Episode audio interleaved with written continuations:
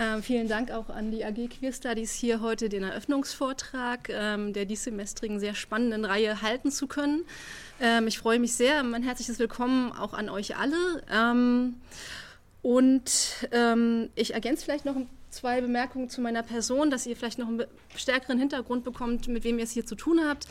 Ähm, ich äh, forsche seit ungefähr 15 Jahren zu Gender- und Queer Studies, ähm, bin auch in diversen aktivistischen Frauen-, Lesben-, Trans-, Queer-Bezügen in Berlin aktiv und habe mich ähm, vor allen Dingen ähm, in meiner Forschungsarbeit ähm, mit dem Queerbegriff und mit der deutschsprachigen akademischen Queerdebatte beschäftigt. Ähm, und deswegen ist auch dieser Vortrag darauf ein bisschen fokussiert.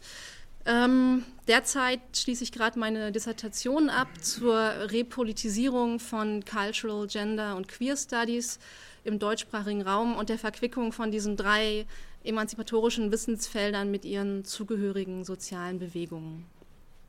Ja, womit haben wir es heute zu tun? Ähm, im Folgenden werde ich einen Überblick, also tatsächlich einführend, und einen Einblick geben ähm, in wichtige Begrifflichkeiten, in zentrale Konzepte, äh, zu Aktionsformen und auch zu Institutionalisierungsbestrebungen von Queer. Ähm, und ich hoffe dann auf eine angeregte und vertiefende Diskussion im Nachhinein mit euch zusammen. Was schauen wir uns an? Was Queeres natürlich. Ähm, ich werde anfangen mit einer Begriffsdefinition von queer, ähm, sozusagen ein bisschen was Genealogisches, äh, um dann zu schauen, ähm, wie man eigentlich die ersten Bewegungsformen von queer und wo, äh, also zu den Queer Politics am Beispiel der USA, macht dann einen kleinen Schlenker zur Queer-Theorie, Queer Theory ähm, im deutschsprachigen Raum, konkret in der BRD. Ähm, um dann etwas zu sagen zu queeren Aktionsformen, queeren Politikformen im deutschsprachigen Raum und ähm, werde dann ähm, Kritik auch an Queer Theory und Queer Politics vorstellen ähm, und auch eigene Ideen für künftige kritische queere Interventionen. Ähm, das Ganze möchte ich gerne mit Fragen verbinden ähm, für die Diskussion und ähm, ja, eigentlich dann tatsächlich in eine sehr erkenntnisreiche Diskussion überleiten, äh, die ja schon, und da zitiere ich mal aus der Einladungsmail, ähm, durch erkenntnisreiches Erscheinen fundiert wurde. Auf geht's. Queer. Womit haben wir es zu tun? Also queer ähm, wie wahrscheinlich viele von alle oder alle von euch wissen, ist natürlich eigentlich ein Schimpfwort und kommt ähm, aus dem angloamerikanischen englischsprachigen Raum und dort belegt ähm, mit der Konnotation seltsam, pervers, deviant und das Ganze eigentlich schon seit dem 16. Jahrhundert. Also seit diesem Zeitraum ungefähr wird der, wird der Begriff so semantisch besetzt. Ähm, im, ungefähr im späten 19. Jahrhundert, also äh, oder ähm, eigentlich ja Ende des 19. Jahrhunderts gibt es dann das erste Mal eine Verwendung von queer äh, in Relation mit Homosexualität. Und da kommen wir der Sache dann schon näher. Der Begriff wird dann in den ähm, eigentlich 70er, 80er Jahren des 20. Jahrhunderts angeeignet. Er wird zu einem reclaimed zu einem Fighting Word, also einem umgedeuteten Begriff, ähm, ähnlich wie wir das schon kennen von anderen Schimpfwörtern, die in ihren sozialen Bewegungskontexten positiv angeeignet worden sind, wie zum Beispiel Krüppel in der Krüppelinnenbewegung oder Kanake von der Gruppierung Kanak Attack. Ähm, und äh, das gleiche, diese gleiche sozusagen, diese positive Selbstbezeichnung, die Wendung des Begriffes, ja, die Kritischmachung zum Kampfbegriff, ähm, erfolgt dann im Kontext der People of Color, aber auch später im Kontext der Lesben, Schwulen, Bi, Intersex und Transgender-Bewegung der USA, der 80er, später auch noch der 90er Jahre ganz wichtig ist, ähm, zumindest so verwende ich den Begriff, er ist nicht spezifizierbar, er ist undefinierbar. Da liegt auch schon eine kleine ähm, Schwierigkeit in der Verwendung und auch eine Kritik an Queer und Queer, Queer Theory. Ähm, aber dazu können wir später nochmal kommen. Tatsächlich ähm, sollte er es aber meines Erachtens nicht sein, da sonst eine neue Art von Normalisierung eintreten könnte. Und in einer der zentralen Einführungen auch zu Queer Theory von Annemarie Jagosi ähm, steht geschrieben, Unbestimmtheit gehört zu seinem viel beschworenen Charme.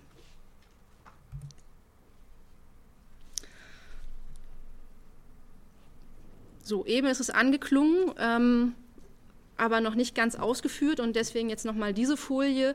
Ähm, Queer ist kein Identitätsmarker. Und so wie queer ganz oft in, in Politik- oder Szenekontexten oder auch in Realpolitik verwendet wird, manchmal sogar fälschlicherweise in wissenschaftlichen Kontexten, nämlich als ein Begriff für Lebensweisen, als ein sogenannter Umbrella, ein Regenschirmterm für lesbisch, schwul, bi, transgender, inter. Ähm, das äh, kann für queer eigentlich nicht gelten. Das ist nicht die Grundaussage, ähm, die queer machen will. Ganz im Gegenteil, queer hinterfragt explizit homogene Gruppenidentitäten als Voraussetzung für kollektives Handeln und grenzt, grenzt sich somit ab von so etwas wie einer identitätspolitischen Lesbenbewegung oder Schwulenbewegung.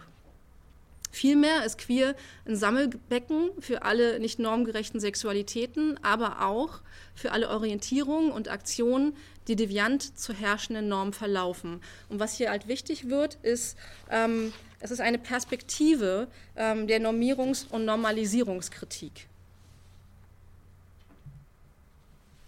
Damit komme ich zu den ähm, Queer Politics in den USA. Ich habe euch hier ein Bild mitgebracht der Queer Justice League, einer Organisation, die in den 80er Jahren ähm, entstanden ist, im, amerikanischen, im US-amerikanischen Kontext heute noch existiert und die sich gegen das sogenannte Queer Bashing, also das Verprügeln von Lesben, Schwulen, Bi, Trans, Intermenschen einsetzt.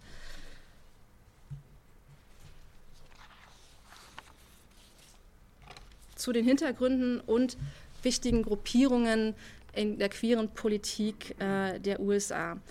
Ganz wichtig und zentral ähm, ist auf jeden Fall die US-amerikanische Homo-Befreiungsbewegung, die Gay Liberation in den 1970er Jahren und der lesbische Feminismus auch äh, aus dieser Zeit.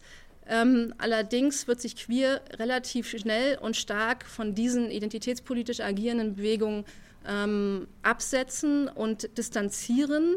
Ähm, dazu komme ich später nochmal. Ähm, und es, ähm, in der Forschung spricht man dann ungefähr ähm, äh, Mitte der 80er Jahre vom sogenannten Queer Moment, ähm, einer Zeit, ähm, von sehr repressiver, konservativ geprägter Politik, damals äh, die Zeit von Ronald Reagan in den USA. Ähm, die AIDS-Krise ähm, tobte ähm, in, in, dieser Zeit und äh, Corinna Genschel sagt, es war eine Zeit, in der man auf eine bestimmte Bevölkerungsgruppe oder Gruppierung einfach verzichten konnte. Das heißt, ähm, viele, viele Menschen wurden in dieser Zeit zu Außenseiterinnen und es wurde eine neue Form von Bündnispolitik notwendig, um gegen diese sehr repressive und konservative Politik anzugehen. Und da fanden sich dann viele Leute zusammen unter anderem Lesben, Schwule, Bisexuelle, People of Color, Trans, Trans of Color, Intersex, AIDS-Aktivistinnen und auch SexarbeiterInnen. Beispiele für Gruppierungen habe ich hier noch ein paar mitgebracht. Ähm, schon in den 70er Jahren ähm, äh, ganz, ganz wichtig und auch bleibt weiterhin wichtiger Vorläufer für Politik und Forschung, das Combahee River Collective, eine Organisation von schwarzen lesbischen Feministinnen, ähm, dann habe ich euch mitgebracht ACT UP, ähm, eine sehr wichtige Bürgerrechtsorganisation ähm, in der Tradition tatsächlich ähm, des marxistischen Feminismus. Ähm, ACT UP, also die AIDS Coalition to Unleash Power, also eine Koalition, um Macht zu entfesseln, ähm, hat für einen, einen, wahnsinnigen Aufschwung der Queerbewegung in den USA gesorgt.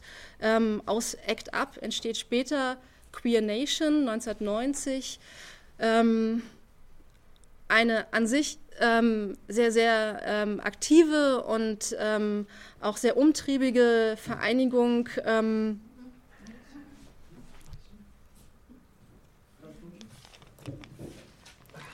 die sich vor allen Dingen ähm, der sozialen Fürsorge ähm, widmet, die auch so etwas etabliert, was wir auch aus anderen sozialen Bewegungskontexten kennen, vielleicht aus Frauen-Lesben-Bewegung, nämlich sowas wie Soli-Konten, dass Menschen einfach Geld einzahlen können, anonym auf Konten ähm, und andere, die es brauchen, es abheben können. Ähm, in Queer Nation gibt es auch so, gab es auch so etwas wie Hausbesuche bei Menschen, die krank waren, die an AIDS erkrankt waren, die andere ähm, ähm, Pflege oder Rat brauchten. Allerdings gerät diese Organisation relativ schnell, ähm, ähnlich wie auch ähm, der, die zweite Gruppe, die danach noch steht, die Transgender Nation, aber zu der komme ich gleich, in die Kritik, ähm, weil sie ähm, sehr stark auch aus weißen bürgerlichen äh, Männern besteht und ähm, weil viele linke Gruppierungen mit dem Nationenbegriff ein extremes Problem haben und äh, das wird der Organisation auch angekreidet und sie kommt tatsächlich aus dieser Sinnkrise nicht mehr raus und kann sich da auch nicht rechtfertigen und löst sich dann auch schon nach zwei Jahren auf. Ähm, anders ist es mit Transgender Nation.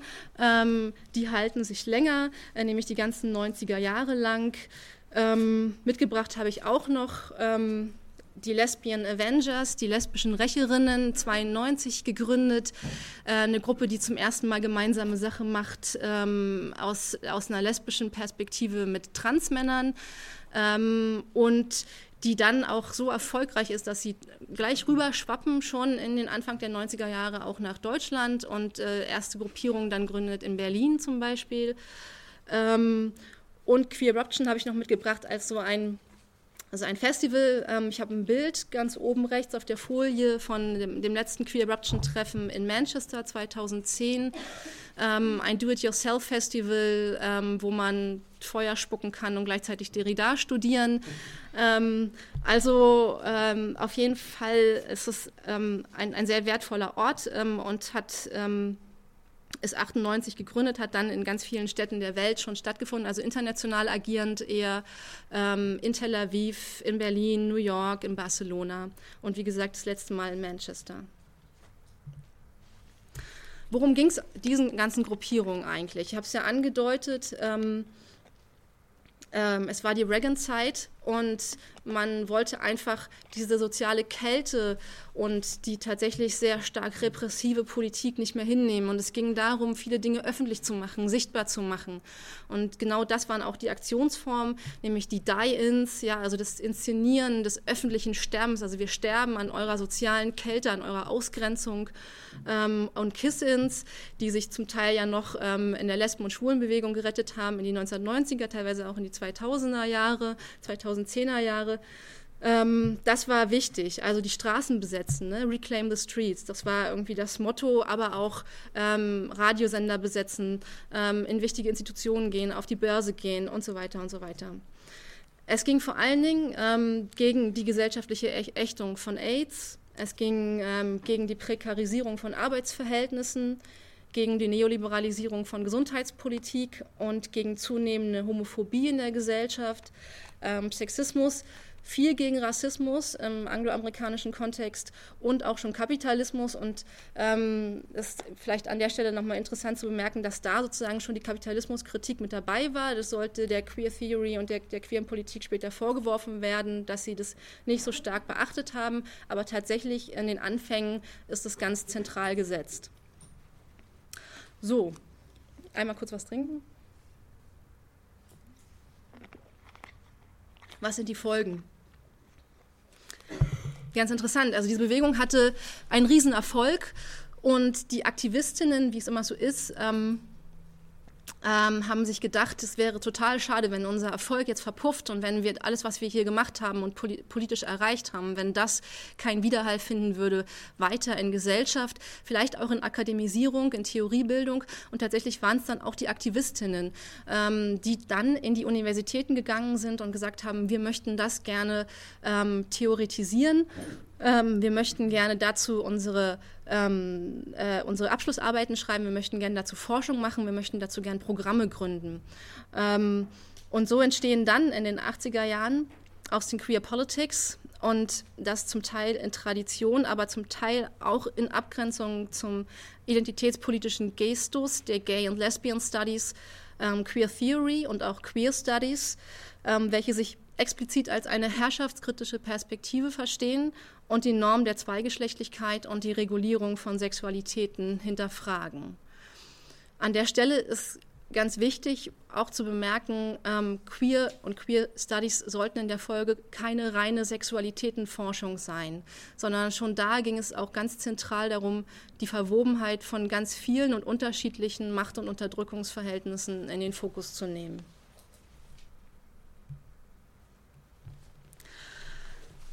Ja, was passiert dann? Ähm, der Begriff und seine Politik und seine Theorie äh, erwandert. Ja, und ähm, sie wandern alle und zwar um die ganze Welt.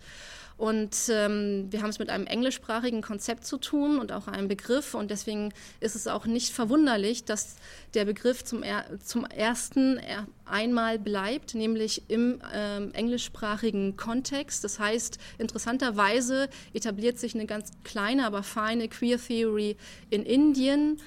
Ähm, eine sehr ähm, ähm, strikte ähm, und auch eine, die sich abgrenzt tatsächlich von äh, US-amerikanischen Ideen und Theoriebildung ähm, in Australien und dann ähm, erst eine in Großbritannien und von dort dann nach ganz Europa geht es ähm, viel nach Deutschland, ähm, gleich ähm, nach Skandinavien, in die osteuropäischen Länder dann nach Italien und interessanterweise, aber eben vielleicht auch überhaupt nicht verwunderlich, ähm, Frankreich ist ein Land, wo die Queer Theory ganz, ganz lange vor verschlossenen Toren steht. Die Franzosen sagen, nein, das brauchen wir nicht. Wir haben den Poststrukturalismus erfunden, wir haben Derrida, Lacan und Foucault und äh, mit Queer wollen wir garantiert nichts zu tun haben. Das hat sich aber geändert. Also ähm, auch dort gibt es mittlerweile Queer Studies. Und im Zuge dieses Wanderungsprozesses kommt die Queer Theory auch in die BRD. Ähm, und ähm, zwar äh, maßgeblich über ähm, Protagonistinnen, die, dem, die die Theorie oder den Begriff woanders schon mal gehört haben, das mitbekommen haben. Ähm, vor allen Dingen ist es in dieser Zeit ähm, Sabine Haag, die deutsche Queer-Päpstin, kann man sagen, ähm, die äh, von einem Forschungsaufenthalt damals aus den USA zurückkehrt ähm, nach Berlin und die den Begriff mitbringt und den dann auch das erste Mal ihren lesbisch-feministischen Soziologinnen, Kolleginnen vorstellt ähm, und das ganz zentral nochmal macht. Deswegen habe ich das hier auch aufgeschrieben ähm, in einem Aufsatz mit dem Titel Queer Interventionen, ähm, erschienen 1993. Das ist ein kleiner Aufsatz, ähm, zehn Seiten lang, aber einer, wie ich finde, der nach wie vor sehr, sehr grundlegend erklärt, worum es mit Queerpolitik und Queer Theory gehen kann. Ähm, und interessanterweise verbleibt ähm, äh, deswegen auch ähm, queere äh, Theorie zunächst in der Soziologie, in den Sozialwissenschaften. Es sind vor allen Dingen ähm, lesbische Feministinnen, die das Konzept aufgreifen und ähm, weiterentwickeln. Dann geht Queer aber über ähm, in die Geisteswissenschaften relativ schnell. Ähm, in den 2000er Jahren ist es da komplett angekommen und in den 2010er Jahren dann auch in den Natur- und Technikwissenschaften. Ähm, ganz interessant, in den äh, 90er Jahren wird versucht, den Begr wird versucht ähm, in der Wissenschaft, in der Akademie, in der Queer-Community den Begriff immer aktiv zu verwenden. Also man möchte da ganz gezielt ähm, dem identitätskritischen Gestus Rechnung tragen. Also es kann sozusagen nach Meinung der Wissenschaftlerin nicht darum gehen, ähm, äh, zu sagen, das sind die Queers oder etwas ist queer. Das wäre sozusagen komplett ähm, entgegen ähm, des Konzeptes, sondern es soll immer darum gehen, den Begriff aktiv zu verwenden, etwas zu queeren oder eben das sogenannte Queering zu betreiben. Diese Idee kann sich allerdings ähm, schon Ende der 90er Jahre nicht mehr halten, nicht mehr durchsetzen und hat sich dann auch in der Forschung ähm, also ihr werdet sicherlich, ähm, wenn ihr aktuellere Texte lest über Queer, immer auch von den Queers reden, äh, äh hören oder etwas queer, ähm, wenn etwas, das etwas queer ist oder ein Gegenstand queer ist oder so. Ähm, konnte sich leider nicht halten. Ähm, wie verortet sich queer im Folgenden? Zunächst einmal sehr stark intertrans und vor allen Dingen auch antidisziplinär ähm, und sehr ambivalent gegenüber Institutionalisierungsprozessen. Ähm, dazu komme ich gleich nochmal. Queere Themen werden dann in der Folgezeit und sind es ähm, zum Teil immer noch ähm, zum einen die Perspektive der Intersektionalität, der Interdependenz, also der Verwobenheit, also der Analyse der Verwobenheit ähm, von Macht- und Unterdrückungsverhältnissen, ähm, sich also nicht nur Kategorien wie Geschlecht, Sexualität oder Klasse oder ähm, Ethnie anzugucken, sondern tatsächlich zu gucken, was macht ähm, die spezifische ähm, Ver ähm, Verwobenheit von mehreren äh, dieser Kategorien aus an Diskriminierungserfahrung. Ähm, andere Kategorien kommen ins Spiel, werden gleichgewichtig behandelt. Also man geht quasi weg von dieser Trias ähm, Geschlecht, Klasse, äh, Race ähm, hin zu ähm, einem weiten Spektrum ähm, über ähm, Alter, Religion, ähm, Andersbefähigtheit, Behinderung ähm, und so weiter und so fort. Ähm, das wird ganz zentral und ähm, tatsächlich um ähm, Intersektionalität und Interdependenz kann man einfach in den letzten Jahren, ähm, letzten fast zehn Jahren, mag ich fast sagen, ähm, in der Queerforschung, aber auch in den Gender Studies ähm, nicht drum herum. Es gab einen riesen Hype und wie ich finde auch zu Recht um dieses Konzept und ich denke, es wird uns auch noch die nächsten Jahre begleiten. Ähm, was ist äh, weiterhin zentral für Queer Theory? Ganz wichtig ist die Kritik an Heteronormativität, ähm, ist zudem ähm, die Betonung eines Sexuality Mainstreamings. Das ist ein Begriff von Volker Woltersdorf, einem Queerforscher, der das Konzept so einführt als so ein Gegenimpuls ähm, oder so eine, auch in, der, in Korrespondenz tatsächlich zu dem Begriff des Gender Mainstreamings. Ähm, und damit klar machen will, dass die Kategorie Sexualität eine stärkere Beachtung erfahren muss ähm, und damit auch gleich ein, ähm, ein, ein, Vorwurf formuliert an die Gender Studies, an die Geschlechterforschung, zu sagen, hey, ihr habt das über lange Zeit einfach nicht ähm, ausreichend beachtet.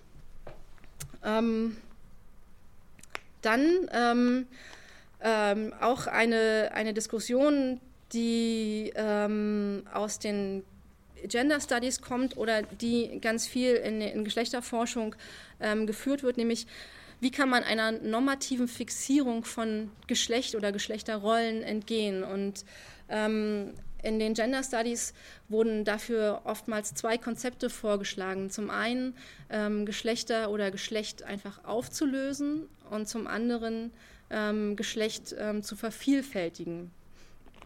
So, also ähm, der Vorteil ähm, von einer Vervielfältigung wäre natürlich, man könnte aus einem binären Zweigeschlechtlichkeitssystem ausbrechen.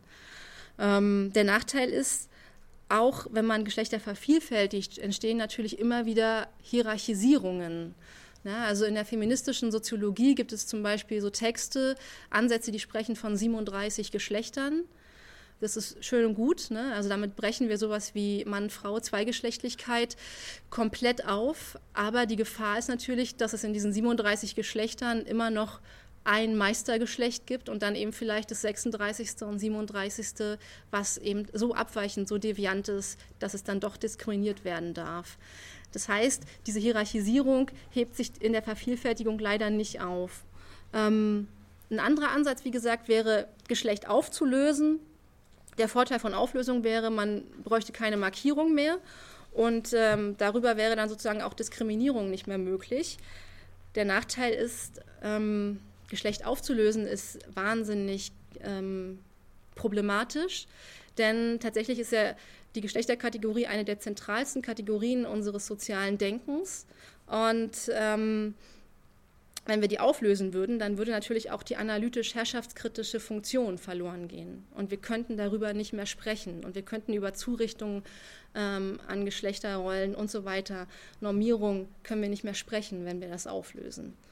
Ähm, und deswegen wird in den Queer Studies dann ähm, die Idee der Veruneindeutigung entwickelt, ein Konzept äh, von Antke Engel.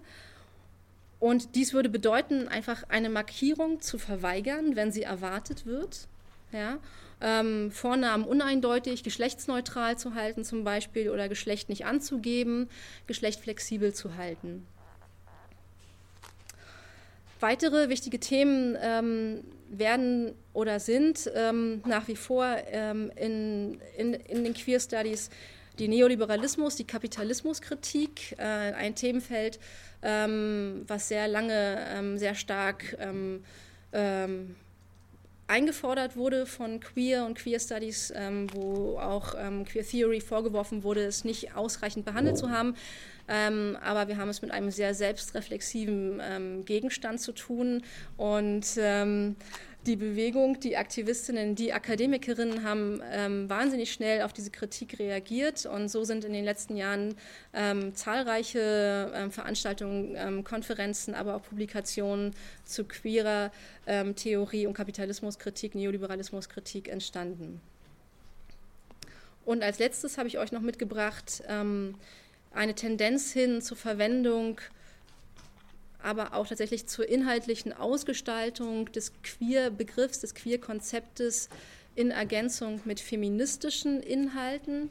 Ähm, das Rekurrieren sozusagen auf ähm, eine ähm, auf den antisexistischen Impetus von Feminismus, auf eine stärkere Herrschaftskritik, ähm, der Versuch auch tatsächlich, ähm, sich nochmal ähm, auch Vorwürfen ähm, entgegenzustellen, die Queer eine lange Zeit als sehr stark männlich, schwul dominiert, ähm, wenig handlungsfähig ähm, äh, bezichtigt haben und ähm, tatsächlich ähm, ja, einfach ein Versuch, die Herrschaftskritik nochmal stärker in den Begriff zu bringen und aber auch vielleicht nochmal sowas wie über einen strategischen Essentialismus ähm, selber handlungsfähiger zu werden. Das passiert sozusagen mit dieser, mit der Findung ähm, des Terms queer Feminismus oder queer feministisch und ähm, tatsächlich etablierte sich das in den letzten fünf bis zehn Jahren ähm, als ein Titel, ähm, aber eben auch als ein Konzept ähm, für viele, viele Veranstaltungen und Theorieansätze.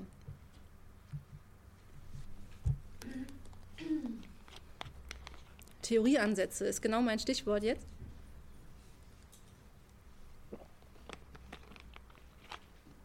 Komme ich zu wichtigen Inhalten und Quellen von Queer.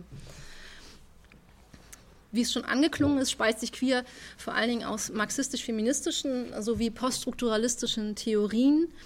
Ganz wichtig ähm, und zentral sind dabei ähm, Michel Foucaults äh, dezentriertes Macht-, Diskurs- und Subjektverständnis. Ähm, das heißt also, Macht wird nicht mehr ähm, äh, wie im klassischen politikwissenschaftlichen Sinne vielleicht ähm, à la Max Weber äh, von oben nach unten gedacht, ähm, im Täter-Opfer-Schema, ähm, sondern bekommt ähm, einen, einen produktiven Gestus, in dem Widerstandsmöglichkeiten immer schon gleich mitgedacht werden.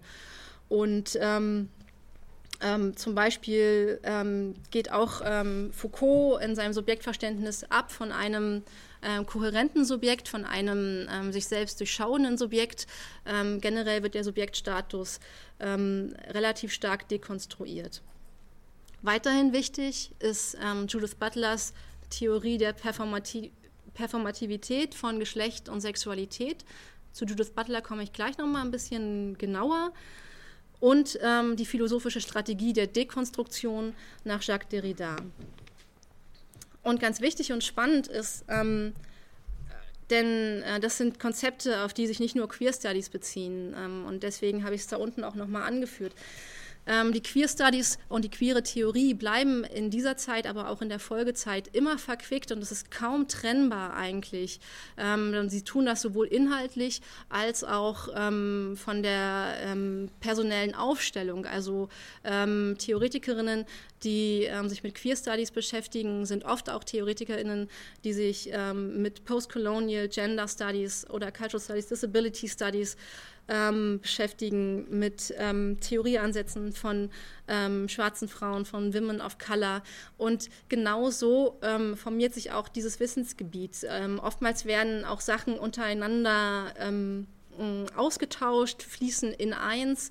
Natürlich gibt es da auch so ein bisschen Gehakel und auch Konkurrenzgebaren. Ja? Also die Gender Studies sind da ganz oft schnell vorneweg und sagen, nein, nein, wir sind die große, wichtige Meta-Erzählung und äh, erst dann kommen irgendwie die kleinen Queer Studies und ähm, ähm, äh, und da wird sich dann auch mal gewehrt und dann wird auch mal ein Schrebergarten sozusagen nochmal abgegrenzt und so. Ähm, aber tatsächlich gibt es da sehr, sehr starke Allianzen ähm, zwischen den allen, die ich gerade hier aufgeführt habe und noch vielen, vielen mehr. So, nochmal zu einigen wichtigen Konzepten, um da möchte ich gerne nochmal ein paar Schlaglichter werfen.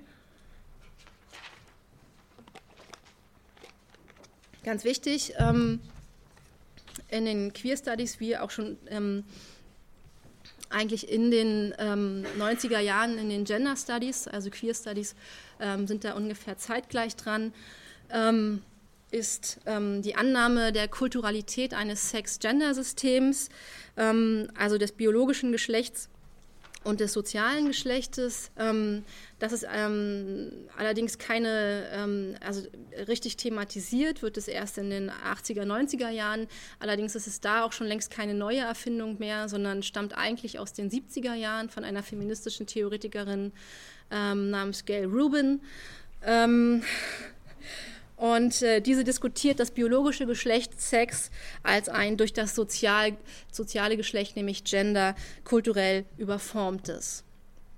Und daran setzt dann äh, Judith Butler ähm, in den 90er Jahren oder genau um 1990 an ähm, und ähm, stellt dann in Anlehnung tatsächlich auch an Gail Rubin äh, die These auf, dass es zentrale Normen bezüglich der Sexualität gibt, ähm, die zur Aufrechterhaltung von gesellschaftlichen Machtverhältnissen benötigt werden. Und Butler sagt, ähm, Sex und Gender sind kulturell geformt. Ähm, sie sind zu, zudem heterosexistisch geprägt ähm, und dahingehend nämlich, dass einer Matrix folgend Sexualität immer der Fortpflanzung folgt, Begehren immer heterosexuell sein soll und Gender immer nur männlich oder weiblich bedeuten kann. Ja? Und ähm, diese Kohärenz, die ähm, macht sie deutlich an einer Matrix, nämlich der heterosexuellen Matrix. Ähm, äh, und ähm, prangert diese quasi an. Ja? Also sie will sozusagen ähm, diese aufbrechen. Ich habe die nochmal mitgebracht, die heterosexuelle Matrix, die sagt, ähm, diese Begriffe stehen in einer Kausalität und beziehen sich ähm, kohärent aufeinander. Es ist Sex, das biologische Geschlecht, Gender, das soziale Geschlecht, dann Desire, das Begehren und oftmals wird dann auch noch ähm, der Term der Identität, also Identity, mit dazugefügt. Und ähm, Butler nennt dann diese Matrix auch eine Matrix der Intelligibilität, also eine Matrix dessen, was sozial verstehbar, was vorstellbar ist und macht damit nochmal klar, das ist sozusagen die Matrix, nach der unsere Gesellschaft Geschlecht, Sexualität und Begehren auch formt. Nichts anderes ist für uns zunächst erst einmal denkbar, nichts anderes wird in unsere Köpfe gepflanzt, ähm, nichts anderes soll erstmal erlaubt sein. Ähm, genau. Ähm, die drei Dimensionen Sex, Gender, Desire werden dann sozusagen als ähm, ähm, voneinander abgeleitet behauptet und dann eben mit einem Schein der Natürlichkeit ummantelt. Ne? Also ein Beispiel dafür wäre, ähm, ein männlicher Körper äh, wird normalerweise assoziiert mit äh, männlichem sozialem Verhalten ähm, und oder männlicher Kleidung und dann mit einem Begehren nach einer Frau oder nach Weiblichkeit. Ja. Ähm, und abweichend davon wäre zum Beispiel ähm, ein biologisch nicht eindeutig zu, zuzuordnender Körper, ähm, der ein männliches soziales Geschlecht ausprägt und ein lesbisches Begehren. Also das sind sozusagen ähm, für Butler die nicht denkbaren, die unerlaubten Identitätspositionen, ähm, der Gesellschaft, die sind für sie, sie nennt, es, sie nennt sie die Objekte, die Verworfenen ähm, und die Verwerflichen tatsächlich auch, ähm, die aber ähm, mh, tatsächlich die Intervention in diese ähm, ähm, mh, in dieses Herrschaftssystem der Zweigeschlechtlichkeit erst auch möglich machen und denkbar machen, aufgrund deren Position sich allerdings auch so etwas wie eine heterosexuelle Matrix auch erst generieren kann. Also wiederum in Apposition, das ist jetzt ein bisschen, ähm, das ist sozusagen der tragische Nebeneffekt. Ja. Genau, aber ähm, und damit komme ich zu meinem dritten Punkt, ähm, genau um diese natürlich scheinenden ähm, Geschlechternormierungen ähm, zu hinterfragen. Darum geht es, in, geht es in Queer Studies und Queer Theory. Ähm, natürliche Grenzziehungen werden ange, sehr stark angefochten, zum Beispiel die von Alter, Geschlecht, Körper, Nation. Ähm, es gibt eine sehr starke Kritik an hierarchisierenden Dualismen ähm, nicht nur bei Jacques Derrida, aber auch dort, ähm, ähm, in denen sozusagen ähm, angefochten wird, dass in Dichotomien immer schon eine Hierarchie innewohnt und äh, dass immer ein ähm, äh, Term sozusagen von einem Gegensatzpaar ähm, als das Zentrum, als das eigene, als das Wichtige gesetzt wird und das andere ist dann das Abgeleitete, das tatsächlich das Objekt, das ähm, verwerflich äh, zu machende, das Diskriminierbare. Ich habe mal ein paar mitgebracht, ähm, bei denen das halt sehr gut funktioniert und ähm, die ähm, dafür auch symptomatisch stehen, nämlich Mann, Frau, äh, Kultur, Natur, Nation, Ausland, heterosexuell, homosexuell, Hochkultur und Populärkultur. Und als letztes noch ein wichtiges Konzept und auch eine wichtige, ein wichtiger Strang in Queer Theory und Queer, Queer Theory und Queer Studies ist die Wechselwirkung tatsächlich von Alltagserfahrungen, ähm, der Theoriebildung, die daraus entstehen kann und dann wieder eine Rückbindung von Theorie, Akademisierung äh, und ähm, ja, Wissensbildung tatsächlich an die Politik vor Ort. Das ist ähm, für dieses ähm, Wissenschaftsfeld ähm, zentraler als für alle anderen, ähm, die ich äh, momentan kenne und ähm, bleibt, auch, ähm, bleibt auch wichtig ähm, für ähm, akademisches Engagement, aber auch für die Aktivistinnen ähm, vor Ort.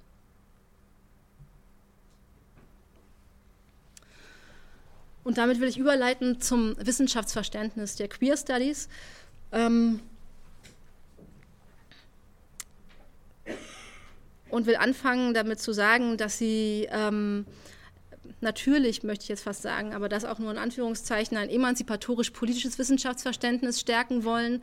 Ähm, sehr darauf bedacht sind, die Vorläufigkeit ihres Wissens und ihrer Forschung immer wieder zu betonen ähm, und sich in der Folgezeit kritisch positionieren zu Prozessen der Disziplinierung, der Kanonisierung und der Normierung und ähm, sich deswegen auch gar nicht als eine eigene Disziplin äh, begreifen, ähm, oder verstehen, sondern eher als eine kritische und transdisziplinäre Frageperspektive, welche Apparate, Institutionen und Praxen des Wissenschaftsbetriebs ihrer vermeintlichen Objektivität beraubt.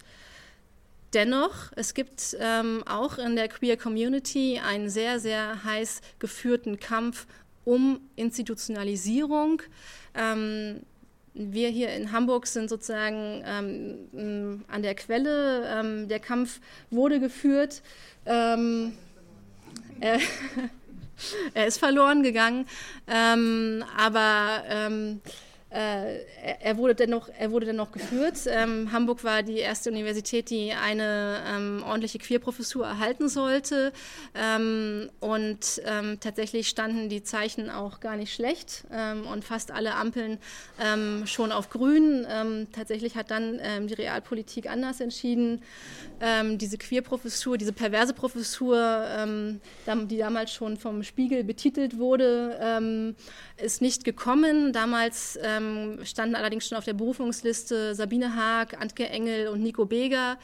Ähm, die ähm, Professur wurde dann als Vertretungsprofessur ausgeschrieben und hat ähm, ja dann auch ähm, einige Semester ähm, hier dafür gesorgt, dass hier auch Gender und Queer Studies und Geschlechterforschung ähm, tatsächlich ähm, studiert werden konnte als ein interdisziplinäres Studienprogramm, nämlich äh, 2003 war das.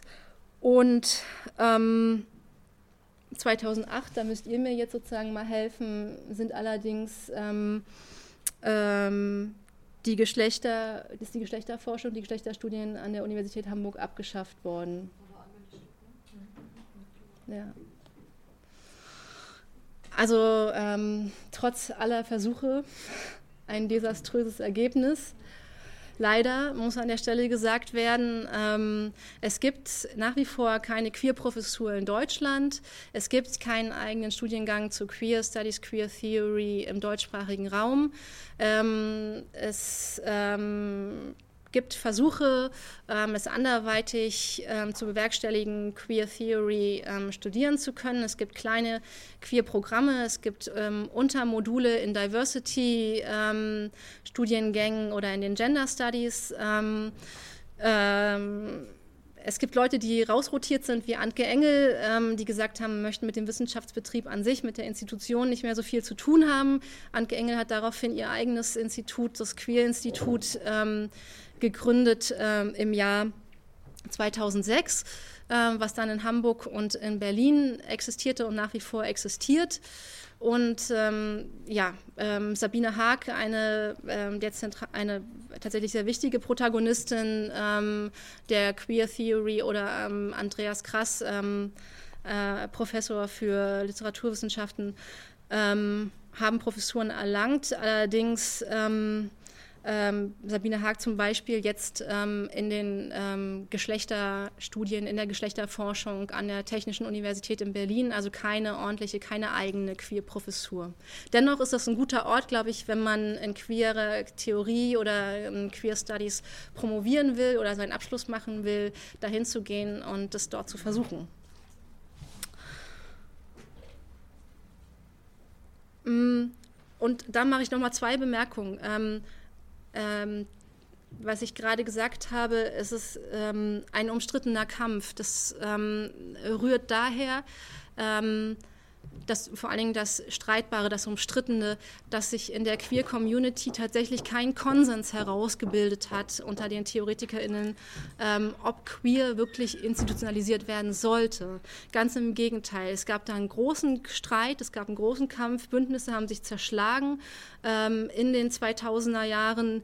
Ähm, es gab einige Leute, die gesagt haben, wir müssen das dringend an die Universitäten bringen, wir müssen dringend diese Frageperspektive institutionalisieren, mit Macht ausstatten, mit Geld. Ähm, wir wollen die Staatsknete ähm, und andere haben gesagt, nein, ähm, bloß das nicht. Wir bleiben in der Opposition, wir bleiben kritisch.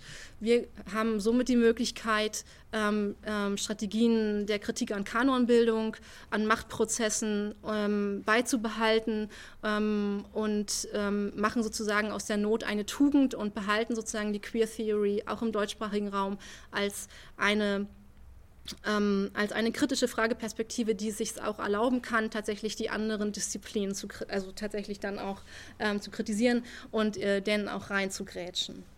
Das ist sozusagen der Kompromiss, ähm, auf den sich dann auch viele Queer-Theoretikerinnen einlassen und sagen, okay, also wenn es uns nicht gelingt, und es sieht im Moment auch so aus, als ob es nicht gelingen würde, ähm, weiterhin ähm, im deutschsprachigen Kontext, dann geben wir uns wenigstens ähm, aber damit dann zufrieden.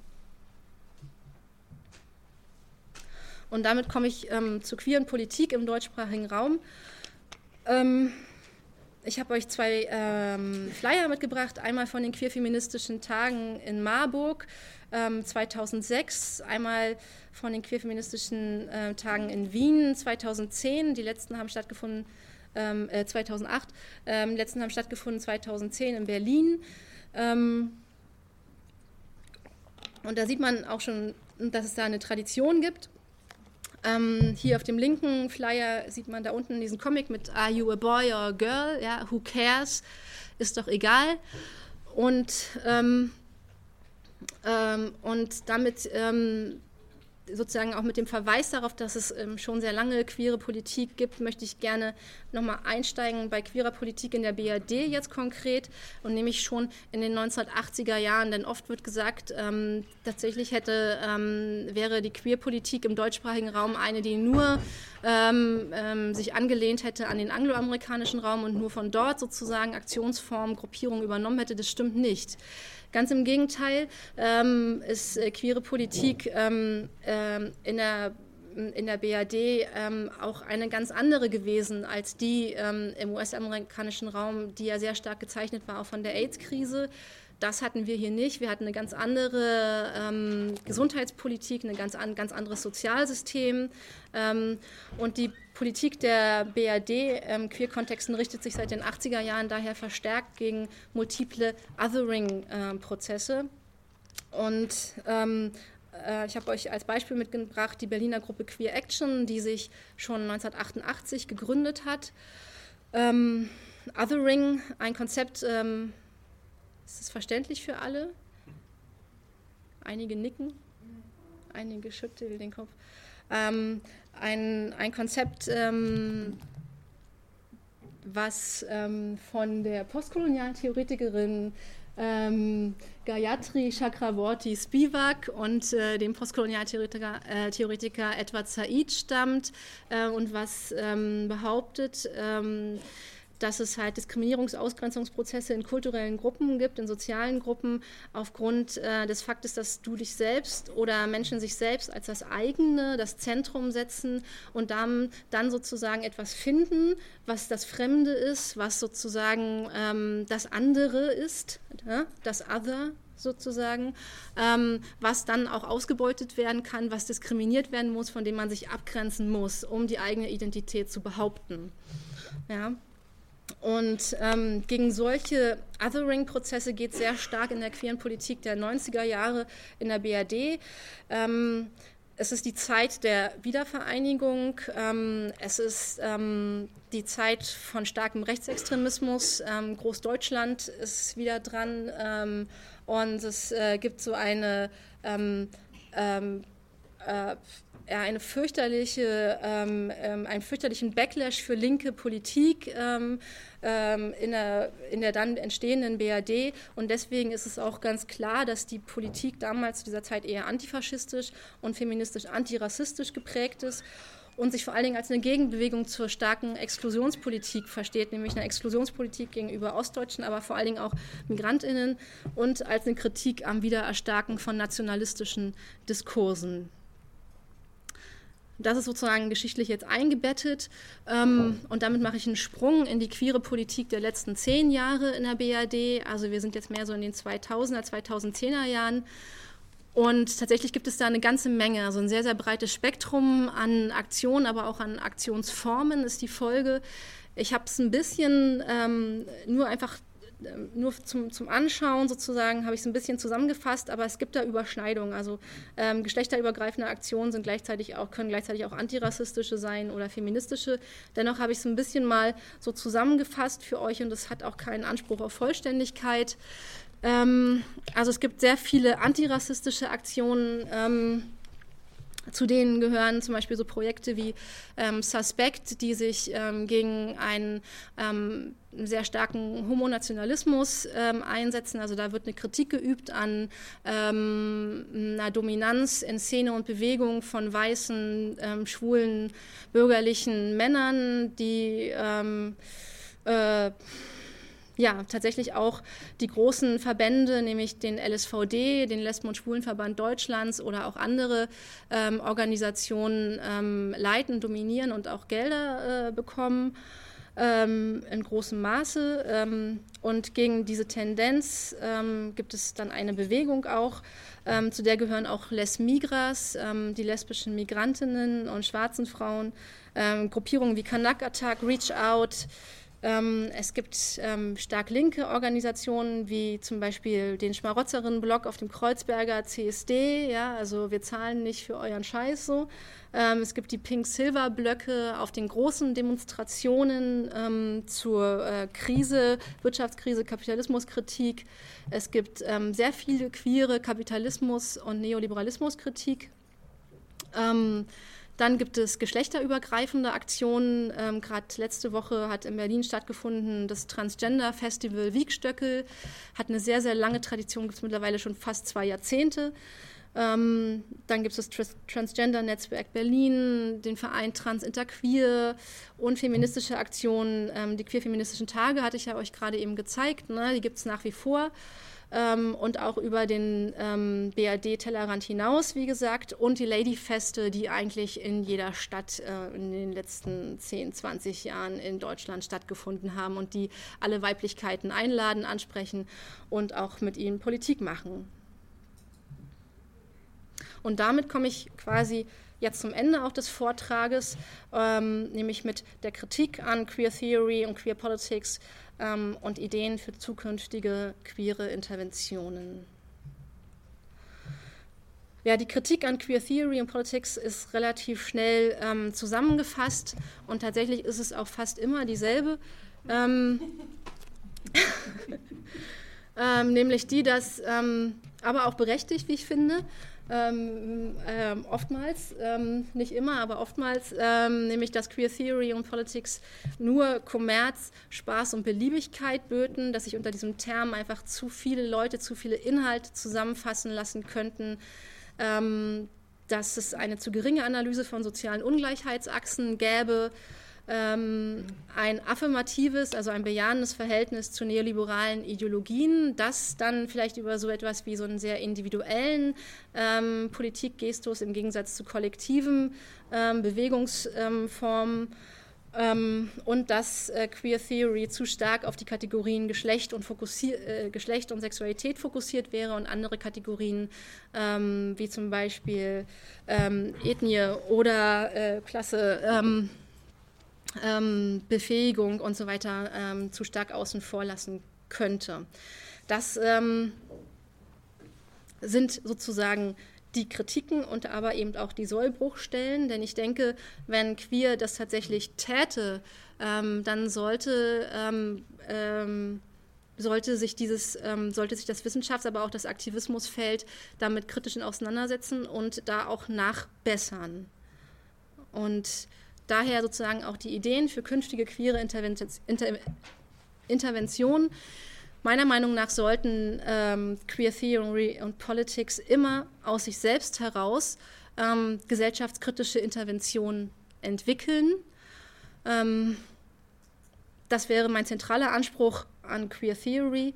Und ganz wichtig, glaube ich auch, trotz aller ähm, Herrschaftskritik, die dem Themenfeld schon inhärent ist, denke ich, dass es ganz wichtig ist, in Austausch zu bleiben und in Allianzen zu anderen außerparlamentarischen, akademischen, linken Projekten und Politiken, zu antirassistischen Ansätzen, zu Postcolonial Studies, Disability Studies, zur Fokussierung von Sexualität äh, und Kapitalismus, zu Analysen ähm, sexueller Arbeit, Prekarisierung und insbesondere auch zur Achse des Queer-Feminismus. Und damit komme ich eigentlich dann schon zu meinen Fragen für die Diskussion, denn ähm, in der Queer Theory und in Queer Studies ist es so, dass immer alle die Expertinnen sind und nicht nur die, die vorne sitzen. Und deswegen würde ich einfach ganz gerne ähm, euer Expertinnentum jetzt mit einbinden und mit euch ähm, diese Fragen diskutieren, nämlich ähm, welche neuen euch ähm, diese Fragen diskutieren, nämlich ähm, welche neuen Freiräume eurer Meinung nach auch oder eurer Erfahrung nach vielleicht auch äh, queer der Politik eröffnet habt, was ihr denkt vielleicht, was dabei auf der Strecke geblieben ist, also was eure Kritiken sind, eure Wünsche, eure Utopien? Und was ihr denkt, ähm, ob der Begriff und wie der Begriff ähm, auch in Bewegung bleibt, ähm, welchen Begriff, welche Begrifflichkeiten ihr vielleicht auch bevorzugen würdet.